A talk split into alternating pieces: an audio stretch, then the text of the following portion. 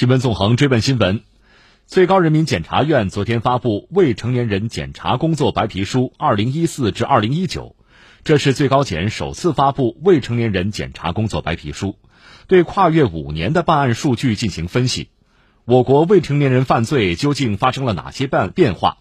未成年人犯罪数量在连续多年下降趋于平稳后有所回升，提示了哪些亟待解决的问题？侵害未成年人犯罪数量呈上升态势，如何应对？最高检第九检察厅厅长史卫忠接受总台央广记者专访，进行了回应。我们来听总台央广记者孙莹的报道。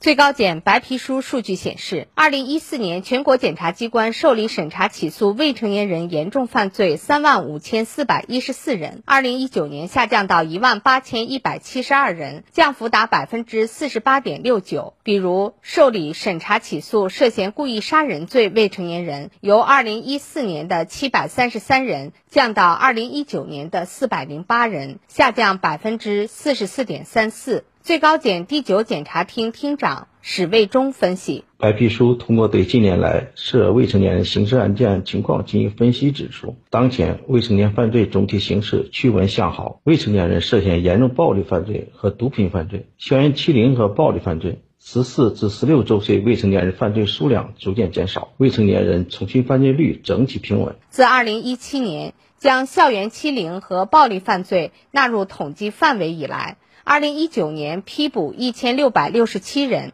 同比下降百分之四十点一四；提起公诉两千九百一十四人，同比下降百分之三十六点五一，反映安全校园、法治校园建设取得初步成效，但稳中有变，好中有优。未成年人犯罪数量有所回升，未成年人聚众斗殴、寻衅滋事、强奸犯罪人数上升。石卫忠说。流动未成年人犯罪所占比例，本来二零一八年降到了百分之五十八点五三，二零一九年又上升到百分之六十四点四八，反映出加强流动涉罪未成年人管理帮教工作非常重要和迫切。白皮书显示，侵害未成年人犯罪形势不容乐观。二零一七年将侵害未成年人犯罪纳入未成年人检查工作统计以来，截至二零一九年十二月。共批准逮捕侵害未成年人犯罪十二万一千三百五十八人，提起公诉十六万一千一百一十九人。居前六位分别是强奸、寻衅滋事、猥亵儿童、抢劫、聚众斗殴、故意伤害六类犯罪，占提起公诉总人数的百分之六十二点二二，全部为暴力性质犯罪。成年人拉拢、诱迫未成年人参与黑恶犯罪等问题相对突出。史卫忠表示。检察机关坚持对侵害未成年犯罪零容忍。二零一九年批捕四点七六万人，起诉六点二九万人，较二零一七年分别上升百分之四十点七六和百分之三十二点六二。检察机关在办案中始终关注未成年被害人，对于符合条件的未成年人侵害未成年人犯罪案件，检察机关依法督促犯罪嫌疑人向被害人赔礼道歉、赔偿损失。保障被害人合法权益，促进矛盾化解，同时进一步加强保护救助工作。检察机关还联合有关部门和社会力量，引入司法社工和心理咨询师等专业人员，为未成年被害人提供司法救助、心理疏导、身体康复、生活安置、复学就业等多元救助，帮助未成年被害人及其家庭渡过难关。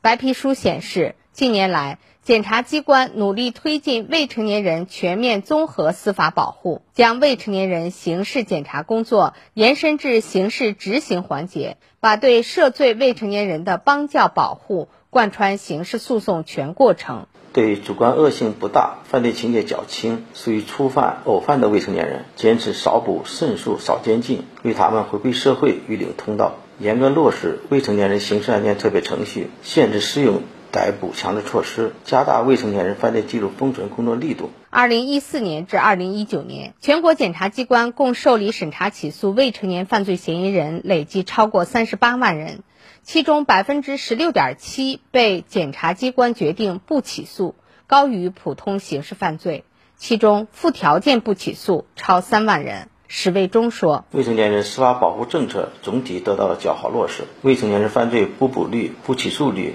无条件不起诉率逐年上升，被判处三年以下有期徒刑等刑罚的未成年人占六成以上。”史卫忠介绍，最高检工作规划已明确要探索建立包括临界预防、保护处分、家庭教育在内的罪错未成年人分级处遇制度。坚持依法惩戒和精准帮教相结合，最大限度教育挽救涉罪未成年人。